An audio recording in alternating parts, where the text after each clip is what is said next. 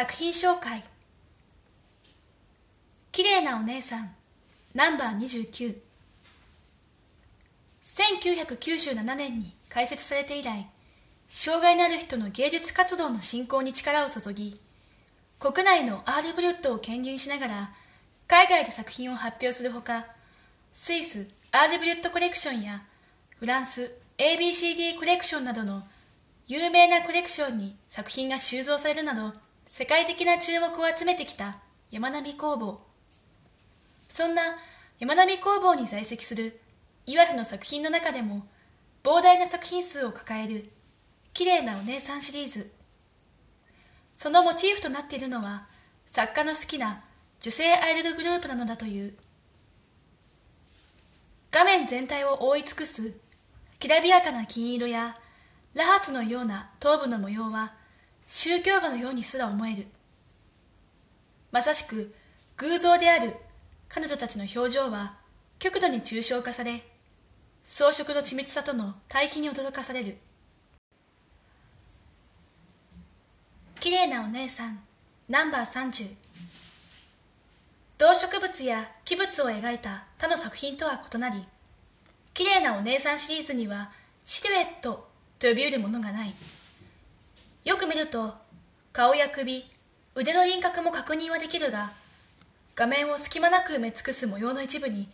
溶け込んでしまっている。また髪の色が黒色であるせいか塗らないということが徹底されており描かれているという感覚が全体に浸透している。狂気的にも思えるほどの描画の圧が嫌おうなく私たちに迫りきている。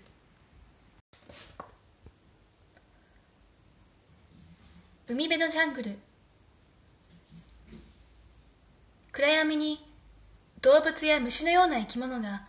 うじゃうじゃと密集している。塗りつぶされた黒髪の内の色としての白そして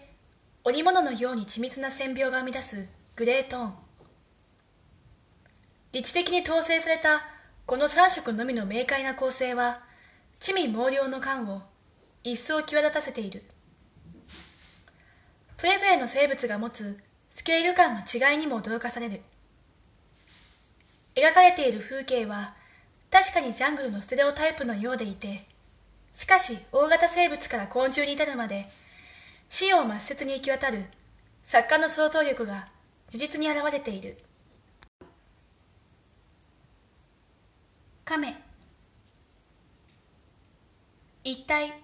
どこに向かっているのか。大小の亀の群れがすいすいと海を泳いでいる。しかしその様子は気持ちよさそうとは言い難い。すべての亀の感情の読めない瞳がこちらを静かに見つめている様には思わず息を飲んでしまう緊張感がある。描きどころのありそうな甲羅ではなく表皮の方がより密度高く描写されているのは作家である岩瀬ならではの着眼点だろう。サメ。展示作品の中では比較的落ち着いたトーンと構図でだからこそ線の微細さが際立っている。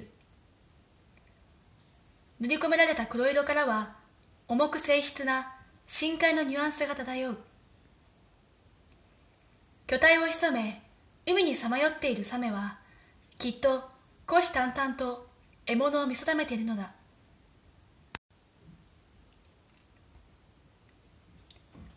蝶々。黒い背景に対して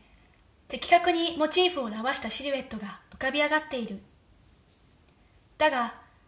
その中に描かれた模様はあまりにも平面的かつ装飾的でそのギャップが岩瀬作品に関する魅力となっている。この作品は特にそれが顕著でありグロテスクなまでに全身模様だらけの蝶々が一斉に空を飛んでいる。これは蝶々には違いないのだろうが蝶々という可憐で無害な五感とはかけ離れた全く別の生物だ。蝶は南極などを除いたほぼ全ての陸上環境に存在するという。過酷な環境にも貪欲に対応する。主としての蝶のまがまがしさが見えてくるようだ。妊婦さん。出産を控えたお母さんたちが何やら立ち話をしているようだ。彼女たちがさすっているお腹は